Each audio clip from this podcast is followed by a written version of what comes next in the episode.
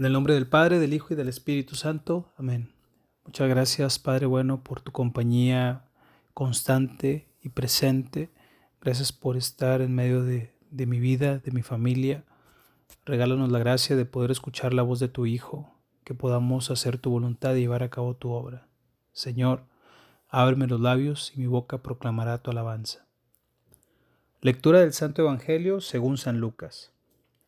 Mientras iban de camino, alguien le dijo, Maestro, te seguiré a donde quiera que vayas. Jesús le contestó, Los zorros tienen cuevas y las aves tienen nidos, pero el Hijo del Hombre ni siquiera tiene dónde recostar la cabeza. Jesús dijo a otro, Sígueme. Él contestó, Señor, deja que me vaya y pueda primero enterrar a mi Padre. Jesús le dijo, Sígueme y deja que los muertos entierren a sus muertos. Tú ve a anunciar el reino de Dios. Otro le dijo, Te seguiré, Señor, pero antes déjame despedirme de mi familia. Jesús le contestó, El que pone la mano en el arado y mira hacia atrás, no sirve para el reino de Dios. Palabra del Señor. Gloria a ti, Señor Jesús. Buen día, te saludo con mucho gusto. Soy Néstor Moctezuma, miembro de la familia misionera Verbunday, y desde Monterrey comparto contigo palabras de vida. Pues bien, en el Salmo de hoy, que es el Salmo 87, aborda la oración del enfermo que se acerca a la muerte, a la persona que ha perdido la fe en sí misma, en la iglesia o inclusive en la humanidad. Este salmo habla fuerte de aquel que tiene reclamos a Dios por la dificultad que esta persona esté viviendo de manera personal, familiar o en general. El Espíritu me ayudaba a percibir que cuando te encuentras en sintonía con el amor, cuando tu espíritu está agradecido por la presencia de Dios en tu vida, experimentas la libertad que te lleva a tomar decisiones profundas.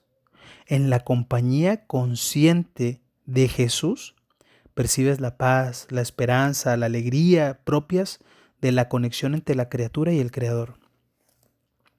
En ocasiones eh, que sientes ansiedad, angustia, dolor, depresión, frustración. Hace falta volver a conectarse con la fuente de la gracia, la que te libera de la influencia que pueda tener una cosa, una situación o una persona sobre ti. Mira, este fin de semana eh, vivimos una situación familiar complicada porque papá cayó al hospital por un problema del corazón y en medio de estos días, de la semana pasada, desde el jueves, viernes de la semana pasada al día de ayer, martes, em, vivimos en momentos un poco de qué va a pasar, ¿no? Sin embargo, al platicar con papá, yo estuve en algunos turnos ahí cuidándolo y platicaba con él y me decía, mira, hoy que pasé al, a que me hicieran el cateterismo, veía cómo iban pasando esta camarita por mis arterias eh, veía ahí las, las arterias que traía tapadas y demás, y en algún momento sentía miedo, me decía papá, en algún momento sentí miedo. Pero por el otro lado fue también decir, a ver Señor, tú sabes, que se haga en mí tu voluntad.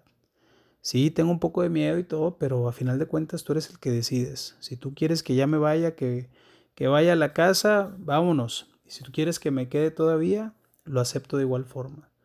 ¿Qué, qué forma de desprenderse? Digo, yo platicaba con papá y cuando me lo platicaba yo me quedaba wow. Digo, qué fuerte en momentos así críticos de la vida, donde estás prácticamente entre la vida y la muerte, el poder tomar esa, esa actitud de decir, Señor, que no sea mi voluntad sino la tuya.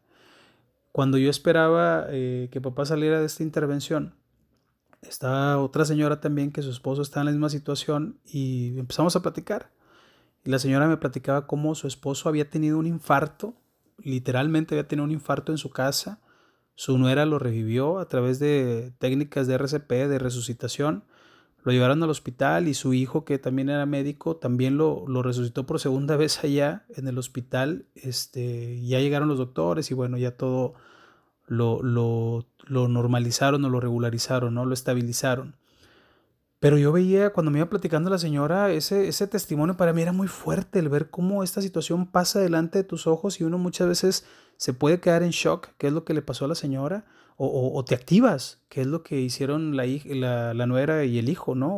O, reaccionas, accionas ante esa situación que estás entre la vida y la muerte. Pero en estos momentos me, ponía y, y, lo rebotaba con Jesús, así como que lo confrontaba, oye, ¿Por qué tenemos miedo a la muerte? ¿Por qué le tememos a la muerte si por ella es que valoramos la vida? Tengamos más bien miedo a la esclavitud, que en el silencio va contaminando la vida, va contaminando tu vida hasta podrirla en el cúmulo de años encerrados en la rutina, en, en lo cómodo, en las horas eh, echadas a la basura detrás de una pantalla, cuando Jesús mismo nos llama a ser libres.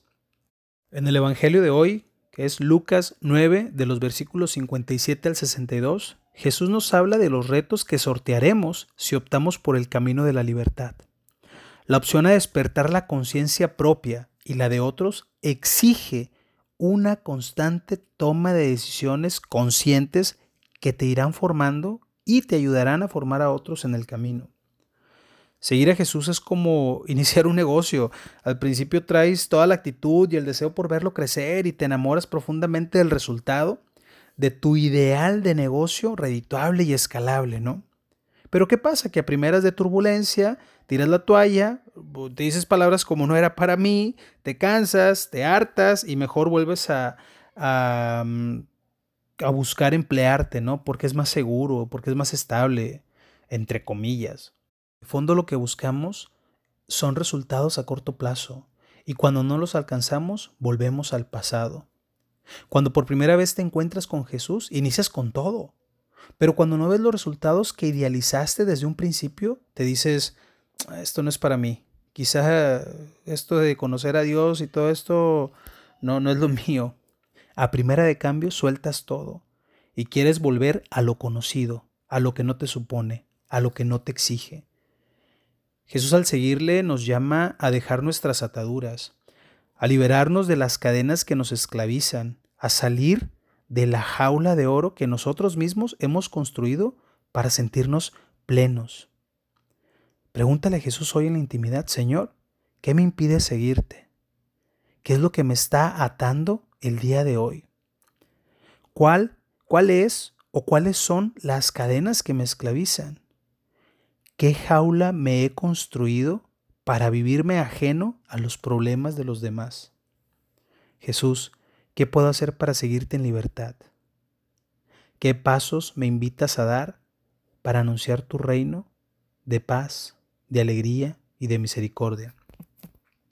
Al iniciar eh, un proyecto nuevo, así como con la amistad con Jesús, no te enamores del resultado, de lo que obtendrás al final, Enamórate del proceso, de en quién te vas convirtiendo al dejarle liberarte de las capas, de las esclavitudes, de, de las cadenas que te impiden ver tu verdadera identidad, ser hijo de Dios. Y así como dice el Evangelio de hoy, cuando pongas la mano en el arado, cuando optes por ser ese discípulo de Jesús, no mires atrás, mira adelante, que los campos ya están listos para sembrar. Y así, en compañía de Jesús, pídele que te lleve donde los hombres necesiten su palabra, necesiten ganas de vivir.